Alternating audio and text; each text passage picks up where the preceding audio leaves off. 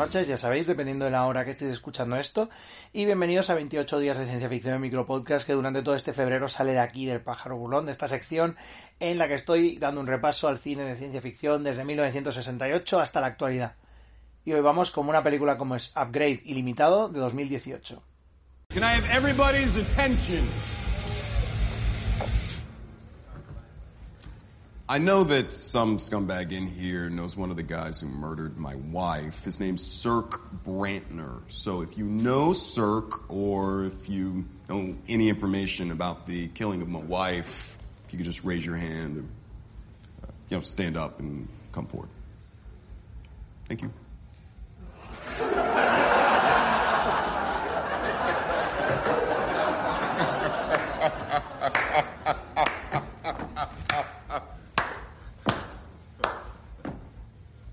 Veces que te encuentras con una peli que, que recoge ciertos elementos, los mezcla de una manera muy efectiva y, hostia, la ves y te lo pasas de puta madre y dices, joder, ¿cómo no se me había ocurrido hasta cierto punto mezclar estos elementos?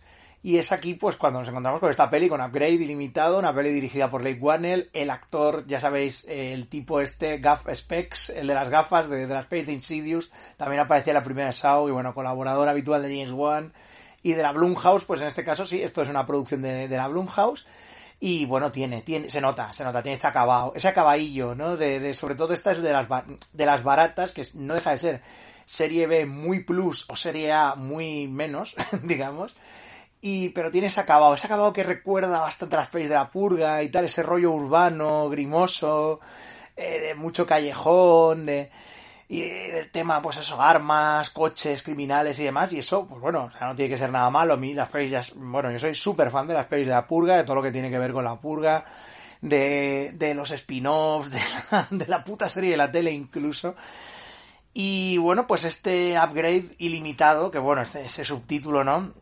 que bueno, no la vas a llamar mejora, ¿no? Pero bueno, podrías haberse quedado en upgrade y, y, ya está. Pues mezcla dos cosas que me flipan, que son el tema del cyberpunk, así, temas cyberpunk, con el tema eh, de justiciero de toda la puta vida. Con el tema es hacerse un Charles Bronson, que se suele llamar normalmente. Pues aquí eh, es una película, pues eso, de hacerse un Charles Bronson. En este caso, nos encontramos con, con, eh, con nuestro protagonista, Gray, que está interpretado por Logan Marshall Green, este tipo que es que siempre intento más o menos localizarlo mentalmente y no acabo de, de, de, sé que ha salido en algunas series, creo que salían de OC, creo, cosas así también. Lo tengo como más o menos localizado, pero no del todo. Son estos actores estadounidenses como muy de secundario y tal. Pero aquí está, extrañamente está con la barba y con ese rollo como de machote, pero al mismo tiempo sensible. Está como, no sé si habéis visto la peli, si los que lo habéis visto, está como un poco canalizando un poco un rollo Tom Hardy, ¿no? A que sí, es un poco como, sería como una especie de James Franciscus de Tom Hardy. O sea, si James Franciscus era el James Franciscus de Charlton Heston, en este caso, pues Logan Marshall Green es el James Franciscus de, de, de Tom Hardy, ¿no? Bueno, coñas aparte, pues este personaje Grey eh, es un tipo que vive en, en, el, en, un futuro no muy lejano, digamos, en el que la automoción, eh, la microinformática y demás está como muy implementada. Es, tiene ese rollo también que recuerda eh, a nivel de previsión de cosas a lo que aparecía en Runaway Brigada Especial. Es un mundo reconocible y que la gente no va con naves espaciales ni va vestida a los Star Trek, sino que es un mundo reconocible, pero tenemos esa tecnología, tenemos eh, coches automáticos, tenemos eh, implantes cibernéticos, eh, realidad aumentada y todo este rollo. Y bueno, pues Grey es un poco como, el troglodita aquí, ¿no? Es un tío que le gusta estar arreglando un co coches antiguos, trabaja de eso, ¿no? Y su mujer Asha, pues es, eh, es todo lo contrario. Una, es una ejecutiva que trabaja en una empresa que, es, que hacen prótesis para veteranos de guerra, hacen todo tema cibernética y demás, ¿no? Bueno, ya el, el, olorcillo aquí a, a, a Cyberpunk empresarial, pues ya está, digamos, en lo que es la, la peli. Y bueno, pues eh, Gray lo que hace es, eh, está arreglando y tuneando un coche para uno de sus clientes, Aaron King, que bueno, es un muy poco velada, muy, muy, poca velada referencia a Elon Musk, ¿no? Un tío así rarito, ¿no? Con, eh, con dificultades para, un empresario rarito de la tecnología con dificultades para relacionarse socialmente.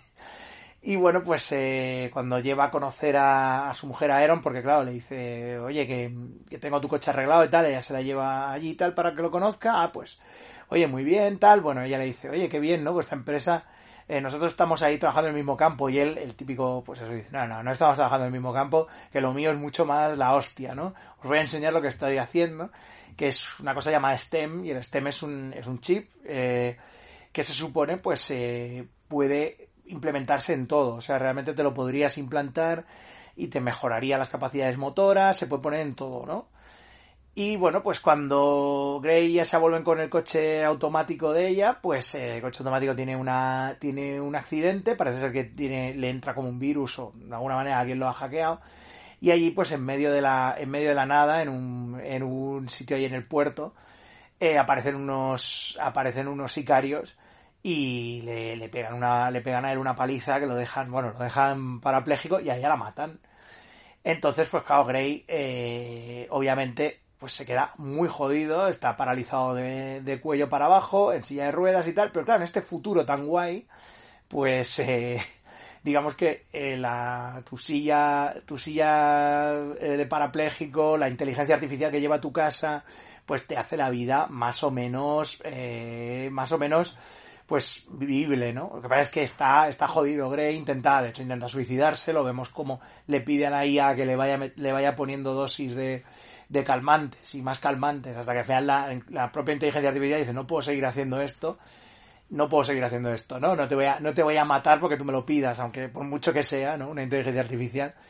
Claro, eso está preocupado, la madre de Grey está preocupada, joder que está...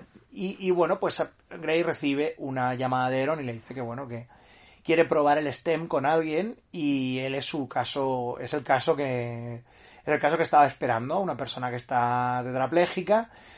Y bueno, si él le implanta el STEM, el STEM lo que hará será renovar las, las funciones motoras y podrá funcionar. Le, se lo ponen en la nuca, pero claro, no se puede enterar nadie porque es, es algo que todavía no se ha probado con humanos.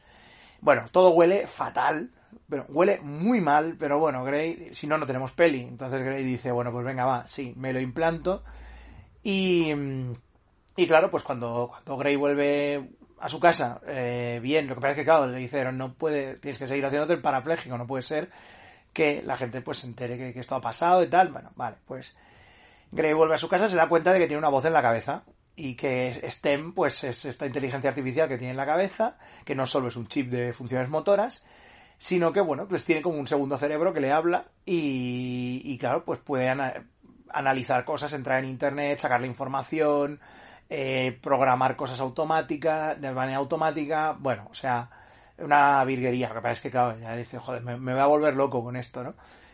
Eh, que tiene esas interacciones que tiene mola, porque tienen ese rollo como muy. Eh, como muy humorístico, muy humor negro, que la verdad es que mola. La película tiene ese juego que, que la verdad es que está bastante bien.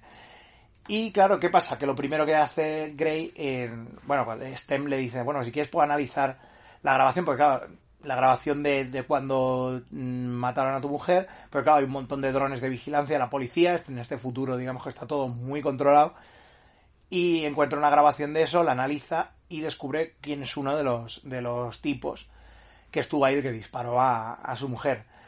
Entonces, pues Grey ya dice, vale, pues vamos a por este, voy a por este tío y me lo cargo y punto, ¿no? Pero claro, no todo es tan fácil, obviamente. Y claro, hay una persona, la, detective Cortés, que es una policía que es totalmente el rollo de película de Charles Bronson. O sea, está el justiciero y el policía detrás, en plan de no voy a dejar que sigas, que sigas tomándote la justicia por tu mano, descubriré lo que has hecho, etcétera. Entonces, Grey lo primero que hace es ir a casa del tipo este que ha identificado y intentar sacar información de ahí, ver con quién estaba relacionado este tío, si era un sicario que le había contratado, pero claro, el tipo aparece en casa y claro, le empieza a dar de hostias hasta la carne de identidad hasta que pues eh, el propio Stem le dice, ¿quieres que tome yo el control? Entonces Grey le da el control de las funciones motoras a, Stem y claro, es una la que la gente se acuerda de la peli es esto mucho, el tema de los giros de cámara, de las coreografías de hostias como automáticas que va haciendo Logan Marshall y pop, pop, pop, ¿no? Pegándose, cayendo, dando volteretas. La verdad es que está, esas partes de acción molan un montón. Y es ese rollo como de, que te han puesto un programa, no eres un vengador automático, o sea, eres un, es un, tienes un chip que te convierte en Charles Bronson, ¿no? O, o, cualquier héroe de estos de, películas de venganza con un solo, con solo darle consentimiento al, al chip, ¿no? Y bueno, pues después de acabar con este tío de una manera bastante gore y bastante chunga, eh, bueno, pues eh, eh, ya Grace se obsesiona con seguir investigando y ver quién está detrás de todo esto encuentra un bar, el All Bones, que es donde van muchos veteranos de guerra, eh, y ve que empiezan a seguirle unos los, los otros sicarios que, que, bueno pues acompañaban al tipo este que ha matado. Entre ellos está Fisk el líder de estos que es como un, es un cyborg así como pequeñito y tal pero que da un mal rollo que tiene un montón de implantes como muy sutiles. Me mola en, en esta peli la cibernética es como muy sutil no no es el rollo eh, de llevar ametralladoras encima, ni brazos mecánicos que levantan coches o cosas así, sino que es todo como muy sutil, vemos las armas implantadas que, que tienen un hueco en el bíceps, gente que se carga, que se carga balas de escopeta en el bíceps, como muy discreto, ¿no? Y disparan por la muñeca, muy guay, está muy bien hecho el tema de la, de la cibernética en esta película, la verdad. Y mm, por lo general, pues eh, es eh, todo el tema de la acción está bastante guay, está bastante bien rodada. Mm, tiene un poco el rollo en algunos momentos del de, rollo shaky cam, de un montaje un poco loco.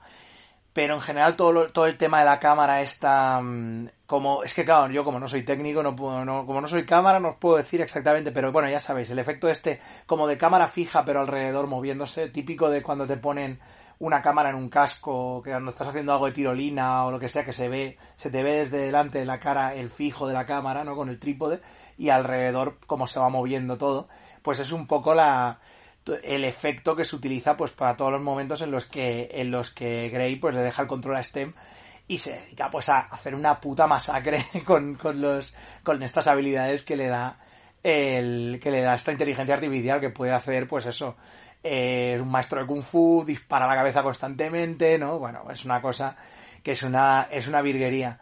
Y en general la película está muy guay, tiene esa mezcla perfecta, yo creo, de cosas de humor negro, tiene momentitos de humor negro, tiene todo este rollo, como ya digo, el acabado un poco a la purga, que a mí eso me, me mola, el rollo este urbano grimoso, se nota, se nota que es Blumhouse y que, y que lo hacen en este plan.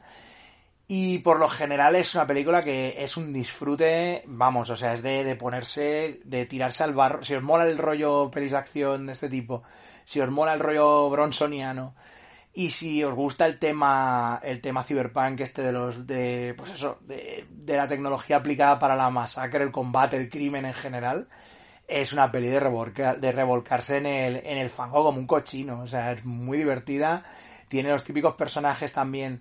En este futuro vemos gente ahí enganchadísima a la realidad virtual. Luego un, un hacker que, del que no sabemos nada sobre su, sobre su género ni nada. Y que es como un eh, personaje como muy socarrón y tal.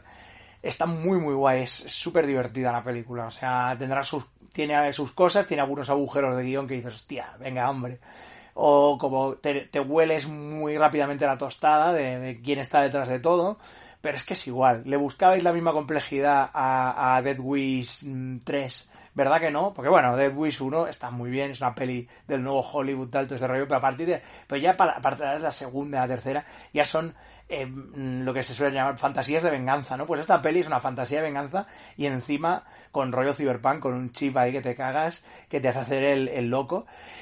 Y resulta que, em, investigando sobre el tema de esta peli, que investigo cero y menos, ya lo veis que en general tampoco que esté soltando un montón de datos, pero me he dado cuenta de que esto está en preproducción una, serie de upgrade para, 2020, para este 2022, creo, que estará Lake One detrás y en principio es una secuela de la, de la peli, así que yo ya estoy a bordo. Así que nada, nos vemos mañana con la próxima reseña.